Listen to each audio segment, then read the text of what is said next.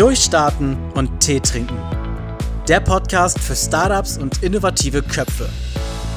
Alle 14 Tage gibt es was auf die Ohren. Rund um das Thema Startup Ökosystem. Moin Männers. Guten Moin. Morgen. Es wir sind wieder versöhnt und zusammen. Äh, versöhnt genau. nicht, aber hier, äh, wir sind wieder zusammen im Podcast. Yay. Was war los? Ihr habt mich beim letzten Mal alleine gelassen. Tja, also ich habe immer noch kein Internet zu Hause, deshalb sitze ich, äh, sitze ich hier auch bei uns im Studio, weil ich geflüchtet bin. Ich bin Internetflüchtling momentan. Oh nein. Und dann kam noch irgendwas mit, mit hier, wie hieß das? Urlaub dazwischen, ne? Genau. Ah. Urlaub, was ist das? Ja. Ja, ich finde aber, das hat super geklappt, Daniel, mit äh, toller Unterstützung unserer Kollegin Rike. Ähm, da habt ihr tolle, tolle zwei Folgen äh, zusammen gemacht. Ähm, also ich habe sehr viel Spaß gehabt beim, beim Zuschauen. Das waren ja auch tolle Themen. Ähm, wieder viel gelernt. Und so ja, soll es auch sein. Rike hat euch würdig vertreten. Hat sehr Jawohl. viel Spaß gemacht. Absolut. Ich dachte schon, ich bin jetzt arbeitslos, aber bin deshalb froh, wieder mit an Bord zu sein. ja, die Gefahr war groß. Ja. Wir haben uns das auch lange überlegt. nee, schön. Heute haben wir wieder, wie ich immer an dieser Stelle sage, einen spannenden Gast und zwar den guten Philipp. Ähm, Philipp wird uns heute so ein bisschen erzählen, ähm, was äh, Erkenntnisse sind im Bereich Startup Investments für Mittelstand. Wir haben ja nun, unsere Mission ist ja nun Mittelstand und Startups zusammenzubringen. Und Philipp ist äh, als spezialisierter Venture Capital Anwalt aus Berlin aktiv in der Szene und äh, bringt ganz viele Erfahrungen mit, was das Thema ist, ist auch bei uns im Netzwerk Experte, wenn es um das Thema Venture Capital auf der, auf der rechtlichen Seite gibt. Insofern gehen wir heute mal in die Tiefe der Startup Investments und äh, freue mich sehr, dass Philipp heute unser Gast ist. Ja, sehr cool. Und Philipp ist auch einer unserer äh, Sponsoren, das darf man auch nicht vergessen. Ähm, ich blende mal kurz unsere, unsere ähm, Sponsoren ein und übergebe nochmal wieder an, an Andreas.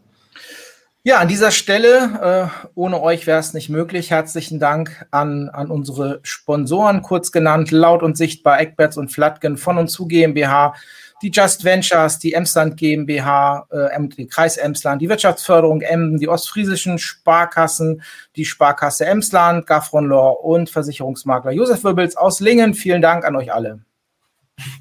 Sehr gut. Ein kurzer Werbeblock, damit das alles möglich ist. Und dann äh, mit Trommelwirbel holen wir jetzt Philipp auf die Bühne. Guten Morgen, Philipp. Moin, moin. Hi. Moin. Wir sind ja, ganz gespannt. Andreas, Andreas hat dich angekündigt, dass du uns heute äh, erzählst, was wir, was wir äh, hätten beachten müssen mit unseren ersten Investments und äh, Startup-Gesprächen. Ähm, aber besser, man lernt es dann halt besser, man lernt später als nie. Und von daher sind wir heute ganz gespannt auf deine, auf deine Erkenntnisse, äh, was du so aus dem Nähkästchen zu erzählen hast. Ja, klar, gerne. Ähm, aber vielleicht fange ich äh, so ganz kurz mit zwei Sätzen äh, nochmal äh, an, mich vorzustellen. Absolut. Also äh, Philipp bin ich, äh, wisst ihr schon.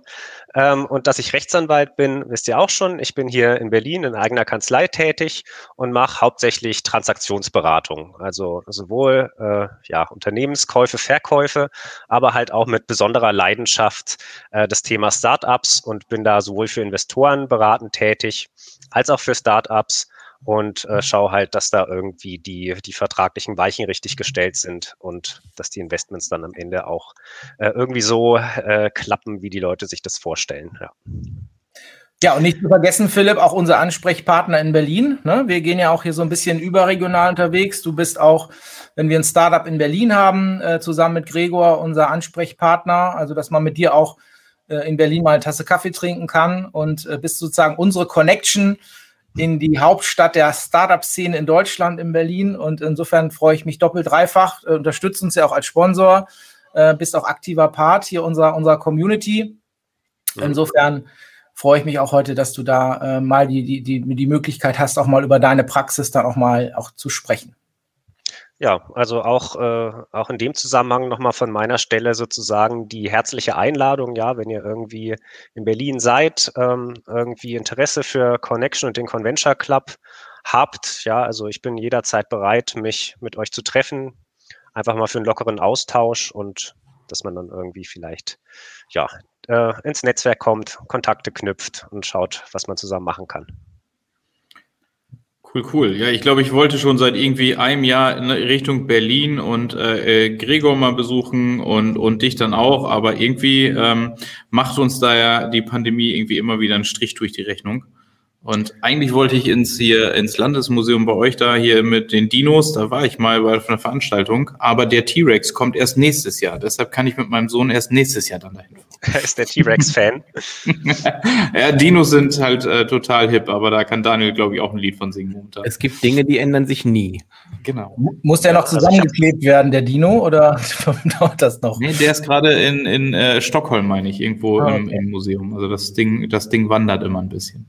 Ja, Dinos, die haben schon irgendwie so eine magische Anziehungskraft. Ja, ich habe eine elf, elf Monate alte Tochter, selbst die steht schon auf Dinos. Wow. Ja, ja. ja.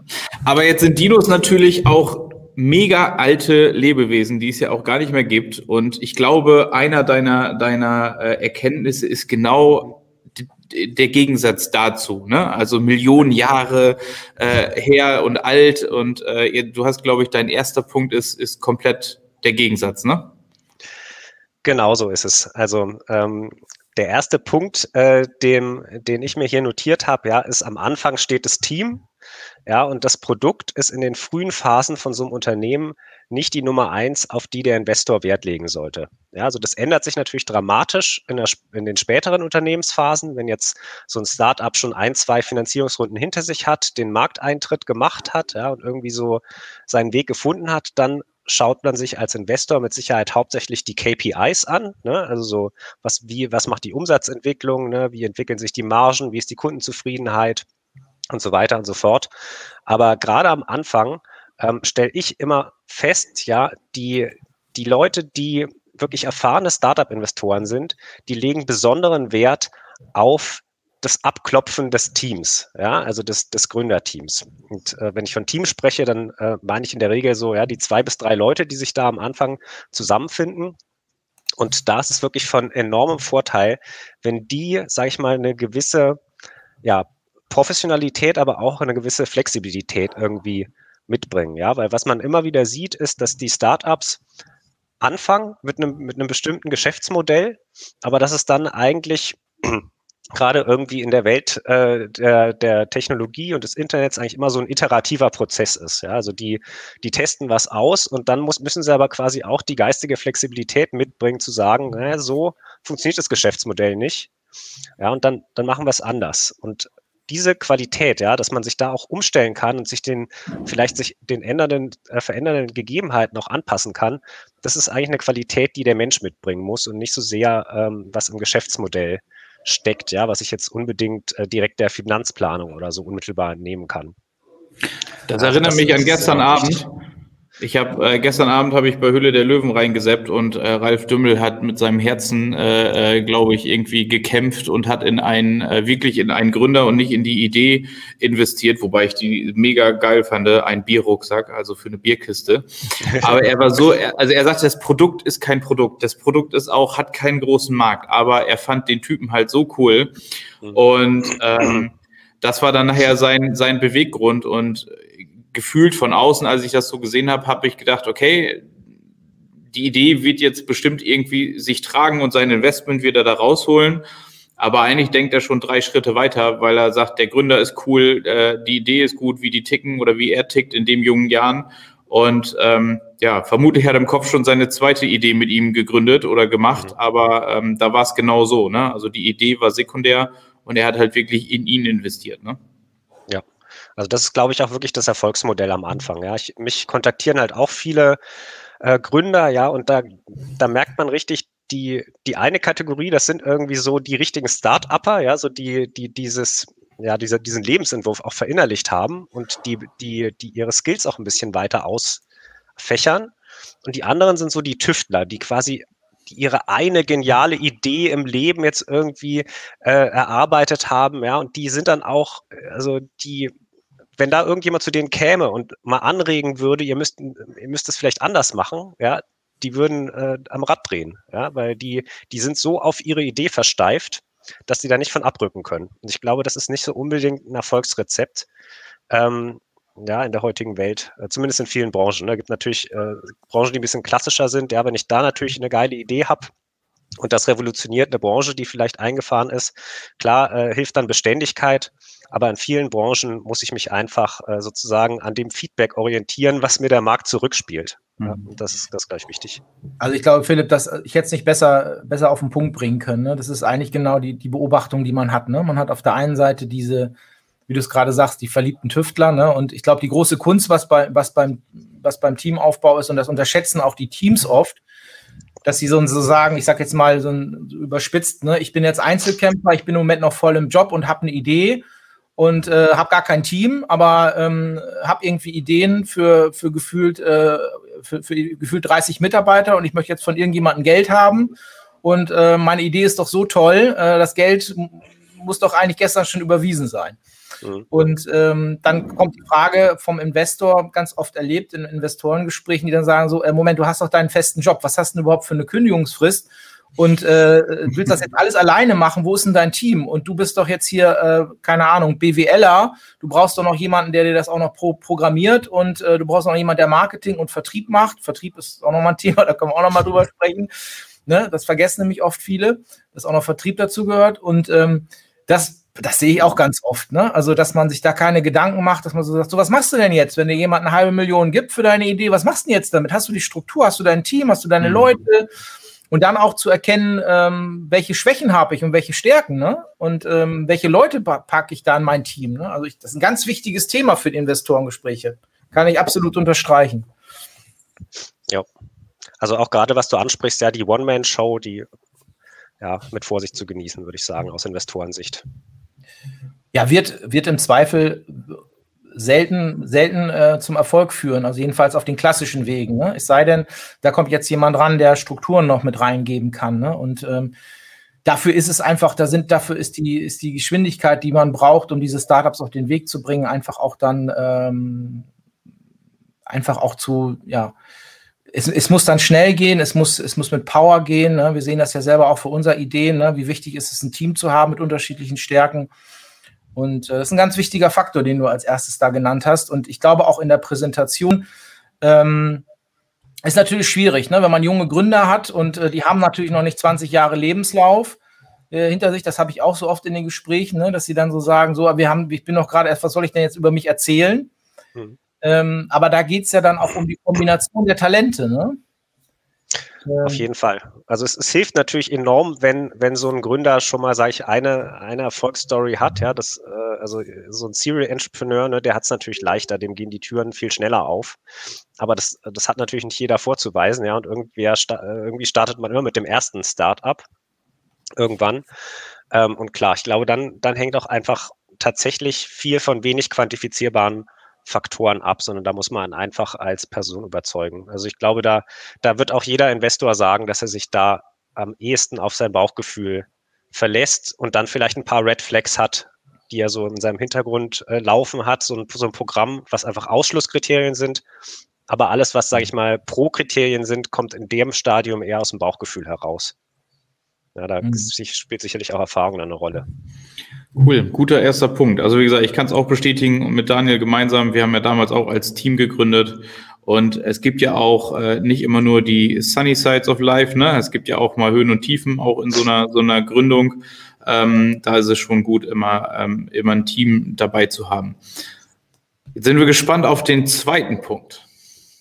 Ja, das ist ähm, tatsächlich, äh, glaube ich, ein Punkt, der vor allem äh, für Leute vielleicht überraschend sein könnte, die tatsächlich noch nicht mit Startup-Investments zu tun hatten, ähm, sondern die vielleicht sich äh, ansonsten mal mit anderen Unternehmen zusammengeschlossen haben oder generell eher so ähm, aus dem aus der Welt kommen, ja, ich möchte mal ein Geschäfts, äh, mein, mein Business äh, wachsen lassen, indem ich Akquisition betreibe.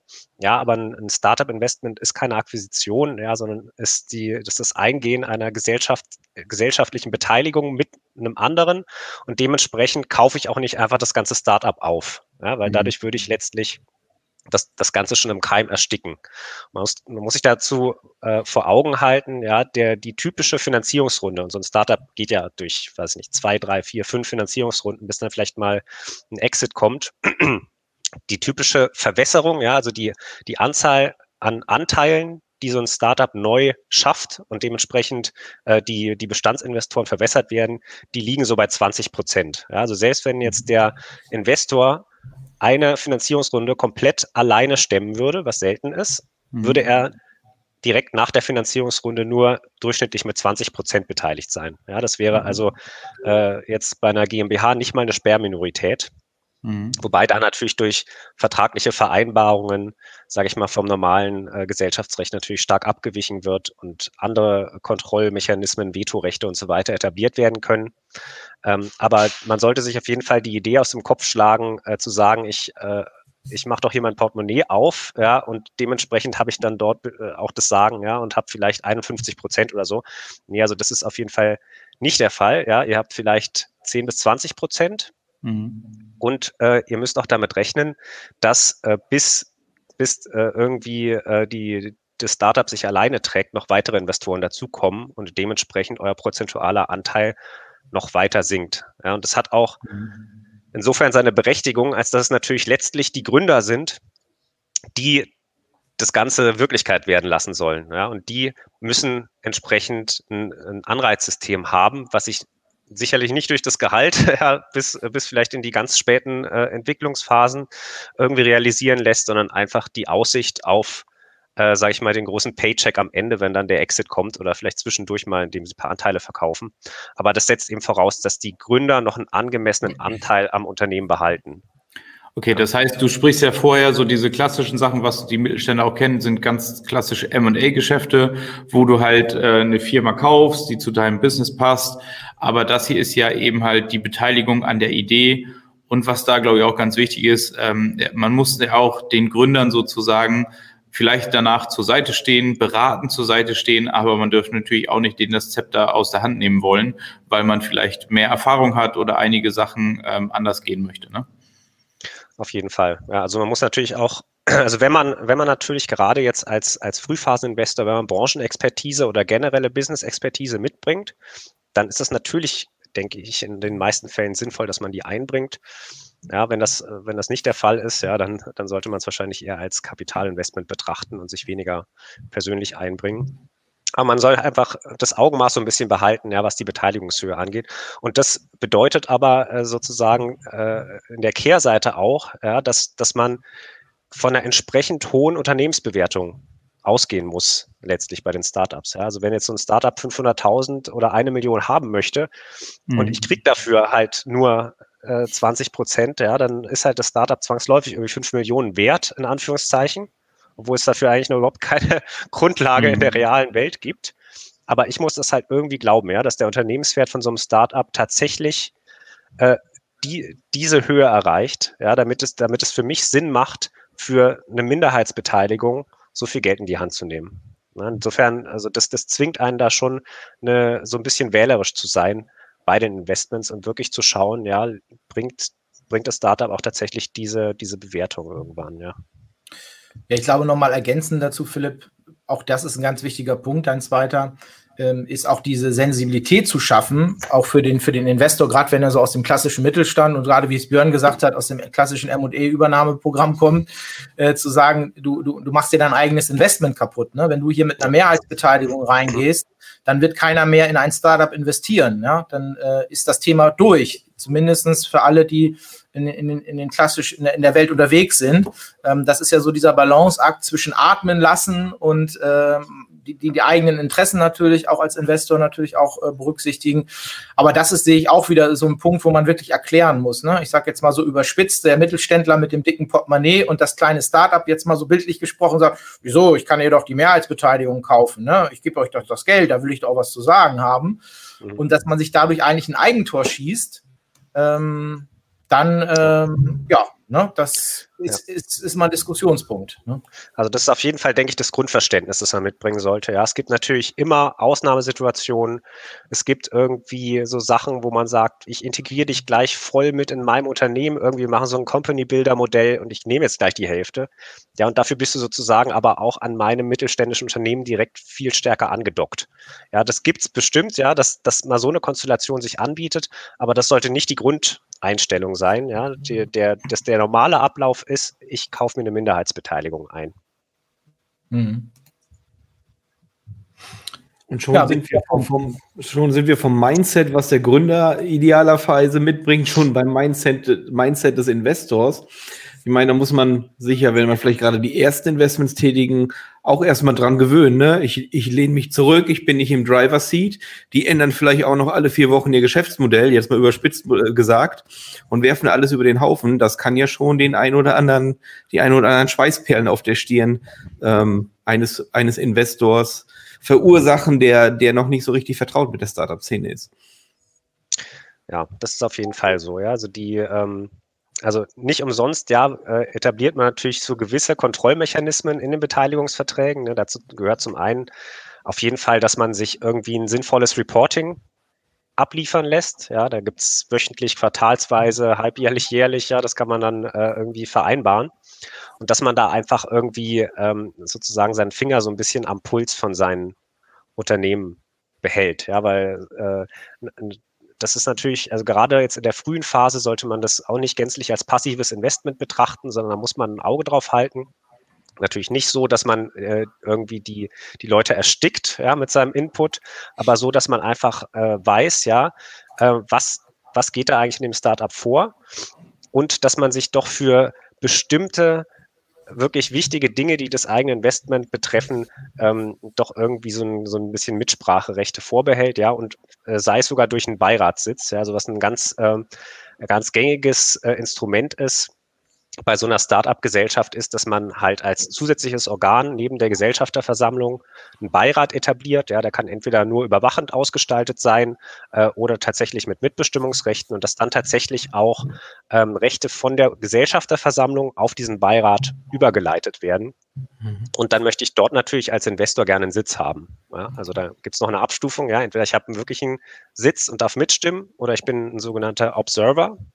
Also darf nur sozusagen an den Sitzungen teilnehmen, darf aber nicht mitstimmen. Aber wenn ich jetzt, sage ich mal, äh, ordentlich Geld investiert habe, ja, und auch der Meinung bin, ich kann inhaltlich was beitragen, dann würde ich dem Investor raten, ja, äh, versucht dir entsprechend einen Beiratssitz zu sichern.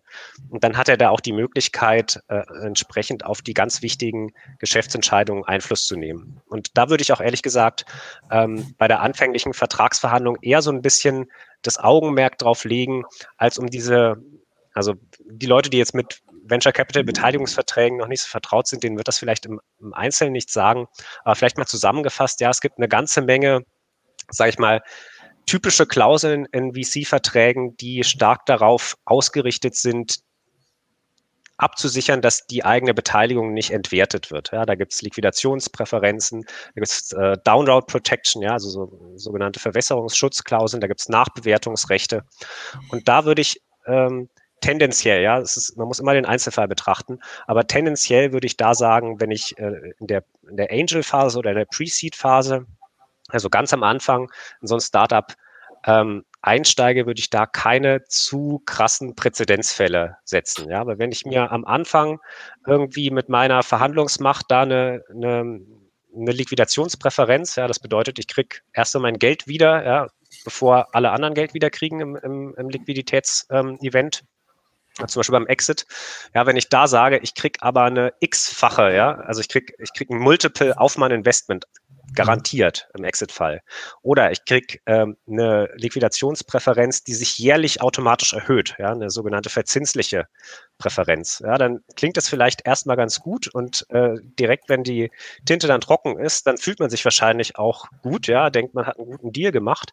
Nur muss man halt bedenken, man hat dadurch letztlich einen Präzedenzfall geschaffen in diesem Startup, von dem man selber und das Startup dann auch in den Folgefinanzierungsrunden nicht mehr runterkommt. Ja, weil der, der nächste Investor, der wird sicherlich dann keine unverzinsliche Liquidationspräferenz akzeptieren. Ja, und mhm. ähm, dann, dann, dann kommt so ein bisschen mit ins Spiel, ja, last in, first out. Ja, das heißt, die Leute, die zuletzt das Geld geben, die haben immer die, die am höchsten priorisierten Rechte.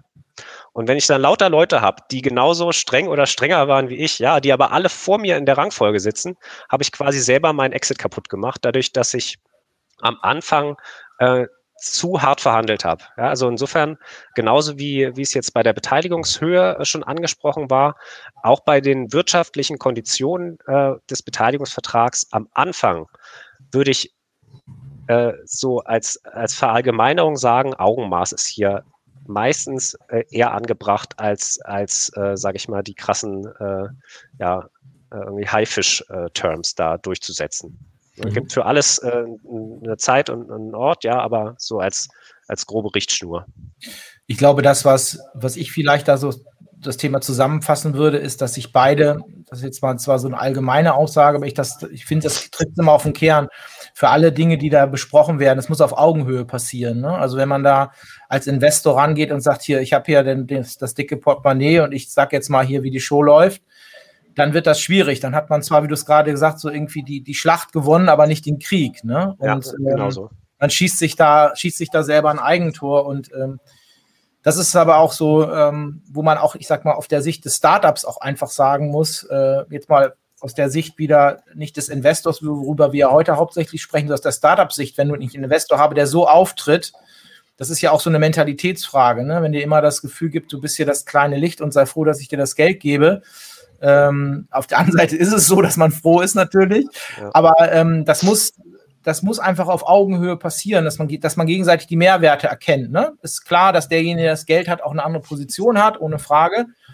Aber wenn sich das, ich glaube, wenn das das gemeinsame Verständnis ist, dann sind diese Dinge, alle, die du sagst, Philipp, ergeben sich, ne? wenn man das als, mhm. als Verhandlung auf Augenhöhe sieht. Und ich glaube, das ist oft ein Punkt, gerade wenn man so aus so einer stärkeren Position kommt und so klassisch, sage ich mal, vorher M&A-Geschäft gemacht hat, wo man so gesagt hat, so jetzt, ne, jetzt gucke ich mal, dass ich das Beste für mich raushole, ne? Und äh, bin da sozusagen äh, der, der harte Geschäftsmann.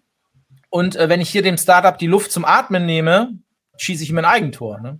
Ja, es ist halt auch Grund, grundlegend ein anderer Vertragstyp, muss man sagen, als jetzt ein M&A-Vertrag. Ja, ein M&A-Vertrag ist ein Austauschgeschäft, ja, Unternehmen gegen Geld. Und eine Startup-Beteiligung ist eben eine, eine, eine, Start in ein gemeinsames Unternehmen. Ja, und so muss man dann auch äh, tatsächlich anders rangehen. Mhm. Ja, das ist so. Ja. Und was man natürlich auch nicht vergessen darf, zurzeit äh, zumindest, ja, ist, ist es eher nicht, äh, es ist eher viel Geld im Markt, ja, und äh, im Zweifel hat das Startup vielleicht auch noch eine, eine Möglichkeit, woanders Geld herzukriegen. Ja. ja. Das, das ist so. Das ist auch oft auch eine ungewohnte Situation für jemanden, der äh, sozusagen hier in, in den Investmentmarkt der Startups geht, dass man sagt so, hey, äh, ich kann mir das gerade als Startups, wenn ich jetzt hier gerade gut unterwegs bin, gerade aussuchen und ich überlege mal, ob du es bist. Ne? Ja, ähm, genau. Das ist auch ungewohnte Situation für den Investor, ne? dass man da, aber das ist dann spannend. Das macht dann auch viel, viel Spaß, weil das Startup dann auch eine, äh, auch eine ganz nette Position hat und ähm, ja, und dann kommt man auch eher nochmal zum passenden Investor, ne, der sich in so einer Situation dann noch entsprechend äh, verhält. Ganz wichtiger Punkt, Philipp. Ähm, das war ein guter Punkt. Ja. Ja, also ich denke, zurzeit wird sich vielleicht sogar, äh, also mir scheint, äh, zurzeit ist es ein bisschen zu leicht, Geld zu kriegen. Ja, also die, die Investoren, die investieren immer früher, immer höhere Beträge. Ja, also ob das so auf Dauer gut gehen kann, ja, nur weil sie irgendwie den Druck haben, das Geld loszuwerden. Ähm, weiß man nicht. Aber ähm, tja, wird man sehen. Ne? Mhm. Okay. Ja. Okay. Dann nächster Punkt. Ähm, nächster Punkt, genau. Wir sammeln hier äh, Informationen ohne Ende. Ich bin schon fleißig am Mitschreiben. Ich lerne hier noch richtig was. Ich bin ganz gespannt auf Punkt Nummer vier. Genau, da geht es wieder so ein bisschen um die Frage, ja, äh, wer kriegt eigentlich was vom Kuchen? Und das ist, glaube ich, auch äh, ein Thema, äh, was, was jetzt der Mittelständler nicht äh, ganz oben auf der Agenda hat, und zwar das Thema Mitarbeiterbeteiligung. Ja, mhm. man hat natürlich äh, auch in mittelständischen Unternehmen Managementbeteiligungsprogramme, ja, da hat man vielleicht äh, Optionsprogramme oder man hat auch so breit gestreute Mitarbeiterbeteiligungsmodelle, ja, wo die dann irgendwie ein paar hundert Euro im, im Jahr kriegen oder sowas, ja, an, an irgendwelchen äh, Partizipationsrechten. Aber ähm, bei den Startups ist das eine, eine ganz andere Geschichte, ja, weil dort ist eigentlich die Mitarbeiterbeteiligung tritt an die Stelle einer angemessenen Bezahlung muss man einfach so sehen. Ja, also die, die Startups gerade im, im Tech-Bereich, ja, die brauchen qualifiziertes Personal und äh, gerade jetzt die guten Entwickler zum Beispiel, ja, oder auch äh, Business Developer und so, die, die wachsen jetzt auch nicht auf Bäumen. Und die würden, würden sie jetzt ihrer Qualifikation entsprechend äh, eine leitende Position in einem Unternehmen eingehen, sicherlich, sage ich mal, äh, das bis, bis hin zum Doppelten verdienen können, ja, äh, gegenüber dem, was sie in so einem Startup an Gehalt beziehen. Und um diese Lücke zu schließen, ähm, gibt es diese sogenannten ja, Employee äh, Stock Ownership Programs, ja, ESOPs, also mit, auf, auf Deutscher Mitarbeiterbeteiligungsprogramme die aber jetzt nicht nur auf Mitarbeiter beschränkt sind, sondern mit denen man auch gelegentlich mal irgendwelche Berater und so weiter honoriert. Ja, halt alles einfach äh, dem Umstand geschuldet, dass es an Cash mangelt. Ja, ich kann nur Zukunftsaussichten äh, den Leuten anbieten. Ähm, die offizielle Begründung ist natürlich äh, häufig, ja, wir wollen, äh, sage ich mal, die, die Anreize gleichschalten, ja, oder, oder so ist zumindest ja die, die klassische Begründung für ein Management-Beteiligungsprogramm, für Aktienoptionen. Ja, ich will, sage ich mal, die, die, die Motivation der, des Managements und der äh, Shareholder gleichstellen. Und so, so ist, so ist, so ist dieses, dieses ganze ähm, Optionsthema entstanden. Aber gerade im Bereich von Startups muss man wirklich sehen, das ist ein Teil vom Gehalt. Und dementsprechend ist das Paket, was dafür allokiert werden muss, auch viel größer als in regulären Unternehmen. Also ich kann schon davon ausgehen, dass gute 20 Prozent, äh, bis zu 20 Prozent des anfänglichen Kapitals, Eigenkapitals der Gesellschaft letztlich auf die Mitarbeiter verteilt werden müssen, ja, weil ich kriege sonst einfach die Mitarbeiter nicht äh, bei mir an Bord. Und da gibt es dann natürlich verschiedene Spielarten. Ja, ich kann äh, virtuelle Beteiligung haben, ich kann echte gesellschaftsrechtliche Beteiligung oder Optionen haben. Das sind aber eigentlich alles mehr so technische Feinheiten, ja, die mit äh, Missbrauchsmöglichkeiten, nenne ich es mal jetzt etwas überspitzt, ja, der, der Mitarbeiter zu tun haben oder auch mit steuerlichen Aspekten. Aber letztlich ist das Ergebnis immer das gleiche. Äh, am Ende, ja, wenn es dann tatsächlich mal ein Liquiditätsereignis gibt beim Exit oder vielleicht auch, wenn tatsächlich mal Gewinnausschüttungen erfolgen, ähm, dann kriegen die Mitarbeiter davon einen gehörigen Teil ab. Ja, da, da, muss man sich, glaube ich, also wenn man, wenn man, wenn man sich mit dem Konzept noch nicht vertraut gemacht hat und dann äh, kriegt man jetzt, äh, sage ich mal, den, dann befindet man sich jetzt das erste Mal in Verhandlungen und, und sieht dort, dass im Termsheet zum Beispiel, ja, dass 20 Prozent des Kapitals auf ein Mitarbeiterbeteiligungsmodell äh, allokiert und reserviert werden sollen dann wird man sich, glaube ich, wenn man sich da vorher keine Gedanken drüber gemacht hat, erstmal äh, ordentlich am Kopf kratzen. Ist aber ganz normal weil, wie gesagt, das Startup braucht qualifiziertes Personal und das geht nur durch eine Exit-Beteiligung. Mhm. Philipp, da äh, hake ich mal auch ein. Das ist, ist ja gerade in der Szene ein sehr heißes Thema. Ne? Da gab es ja gerade eine gesetzliche ähm, Änderung, auch nochmal eine Anpassung. Äh, viele sagen, das geht nicht weit genug. Und da geht es ja auch gerade darum, im internationalen Vergleich, also die Startup-Szene ist ja noch international unterwegs, man hat auch international, viele haben internationale Teams. Ähm, Magst du da was zu sagen? Wie ist so deine Einschätzung? Ist das ein guter Schritt jetzt gewesen, ein erster guter Schritt oder auch zur Kritik? Ich sage mal, wie wichtig ist das auch, dass wir auch international natürlich uns da auch nicht abhängen lassen? Ne? Ähm, wie ist deine Meinung zu dem Thema? Ja, also es, es gab natürlich sehr viel äh, Lobbyarbeit jetzt im Vorfeld äh, von diesem Gesetzesvorhaben und äh, man muss eigentlich unterm Strich sagen, die hat nicht gefruchtet. Ja, also da sind jetzt ein paar Änderungen vorgenommen worden. Ja, so ein bisschen äh, war das Thema, man versucht, steuerliche Benachteiligungen zu vermeiden, ja, dass nämlich äh, eine Besteuerung letztlich schon anfällt zu einem Zeitpunkt, wo der Mitarbeiter noch gar kein Cash gesehen hat.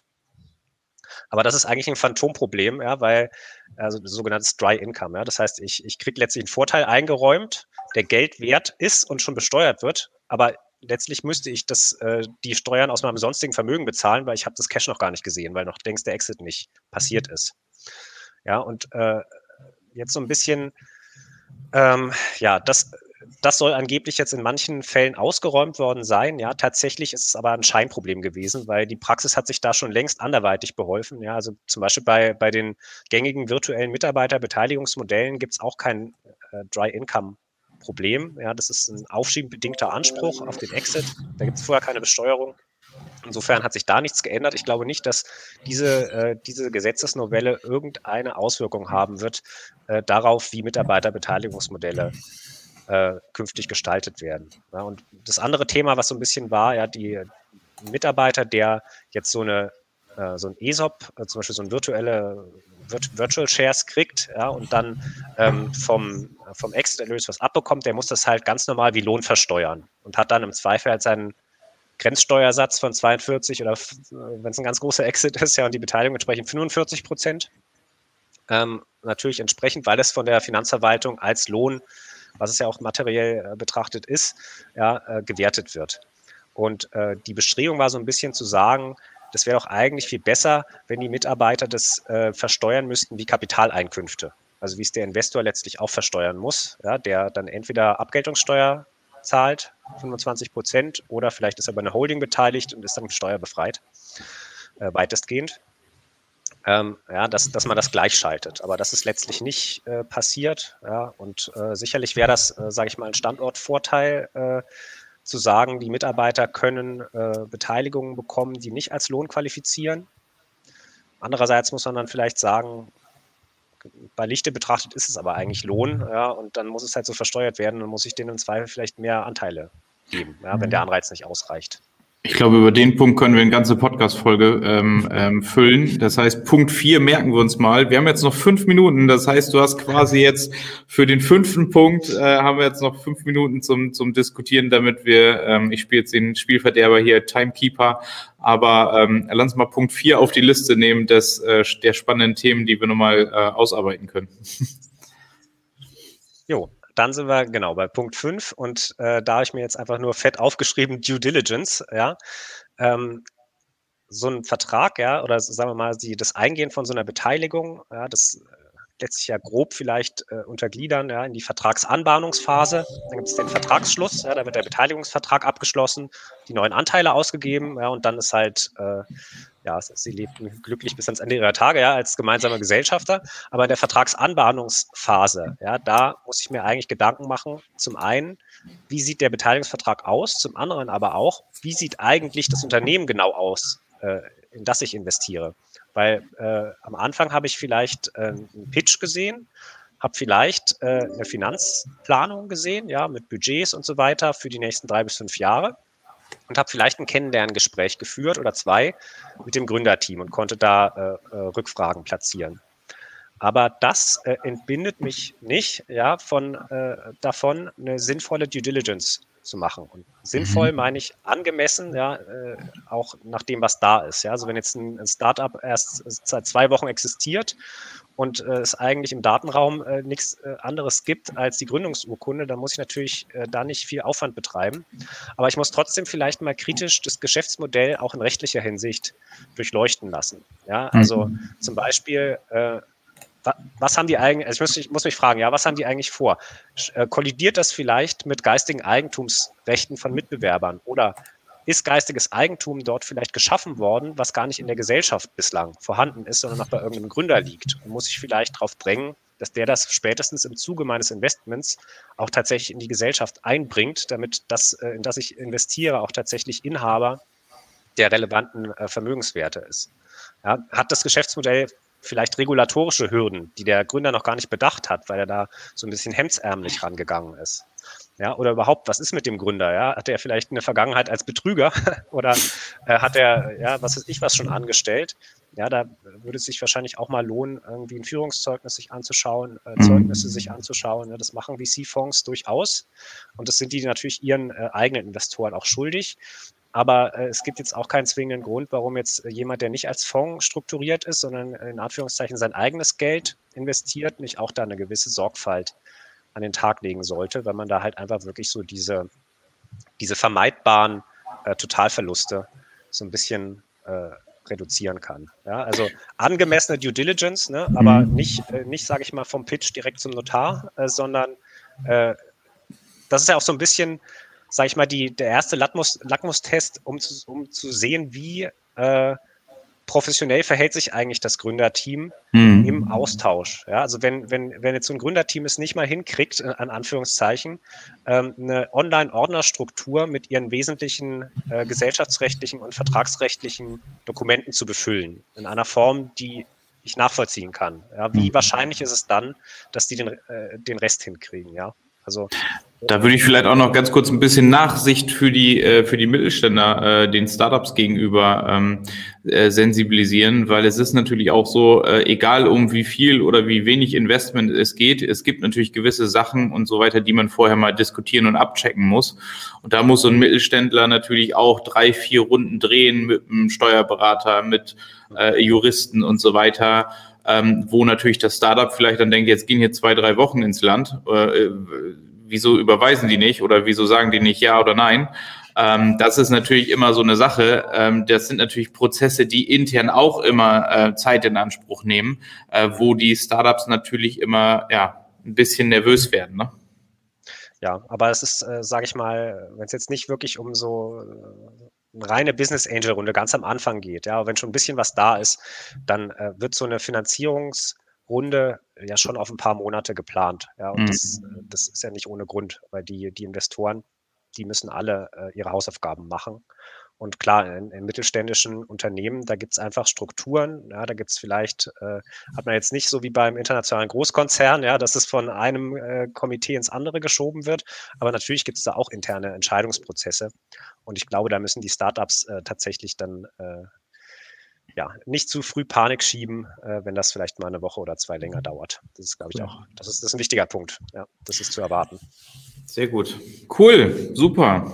Das, das war doch, jetzt kommt der Timekeeper wieder durch. Das war doch, war doch mega spannend und kurzweilig. Und, das freut ähm, mich, danke. Ja, ich denke, ich denke, du wirst nicht zum ersten und letzten Mal Gast hier sein. Ähm, und im Netzwerk bist du ja eh drinne sozusagen. Also das heißt, innerhalb der Community stehst du ja auch ähm, zur Verfügung und bist in den, in den Community Calls regelmäßig mit dabei. Und ähm, ja, also super. Ich habe auch viel gelernt. Ja, also ich fand es ich fand's auch wirklich super. Ja, top. Also auch wirklich die Auswahl der fünf Punkte super. Philipp, an der, an der Stelle will ich dir nochmal ein, ein Schlusswort überlassen, äh, trotz Timekeeper hier. Ähm, noch eine Frage. Wir haben jetzt ja viel über Dinge gesprochen, die Mittelständler äh, beachten muss, ja, und, und, und, und, und Dinge, die passieren können. Das war sehr wertvoll, aber es geht ja letztendlich auch um, um positive Sicht nach vorne. Ne? Also wir haben jetzt ja viel so natürlich aus der Sicht als, als Anwalt natürlich gesprochen. Mhm. Aber wenn du vielleicht mal so einen Appell an die Mittelständler geben würdest und da mal so den, ähm, den, den Abschluss zu finden zu dem Thema, zu sagen, warum ist aus deiner Sicht ist es super spannend, dass sich gerade so Mittelständler oder von mir aus auch Investoren um das Thema Startups kümmern, so aus deiner Praxis?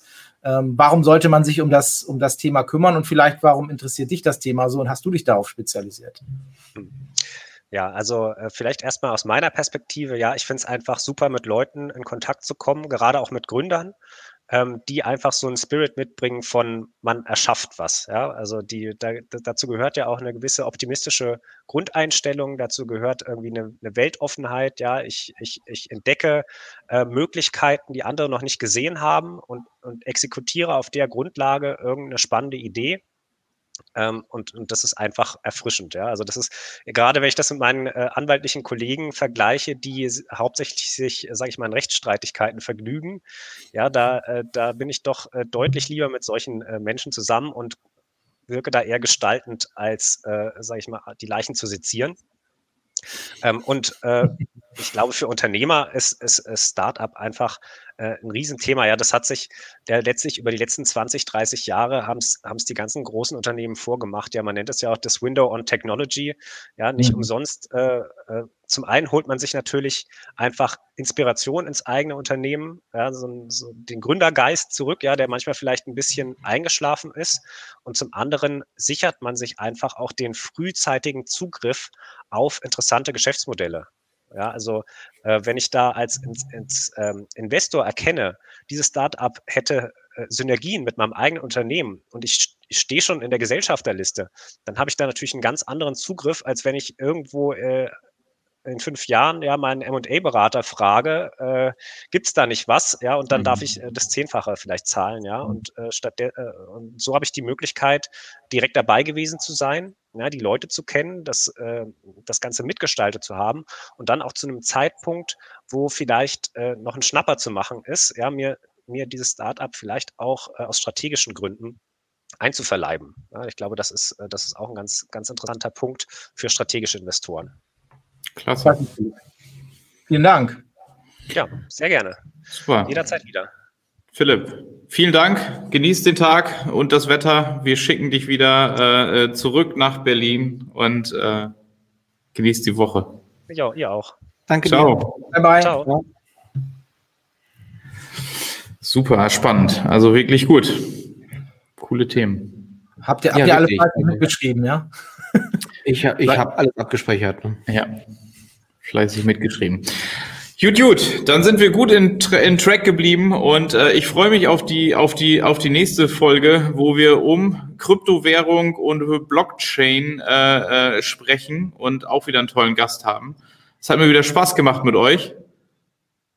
Schön, ja, wieder an Bord gewesen zu sein. Danke, Daniel, dass du uns so wieder aufgenommen hast. ja, ich habe vergessen, die Tür abzuschließen. In diesem Sinne, macht's gut. Ciao. Bis zum bye nächsten bye. Mal. Ciao.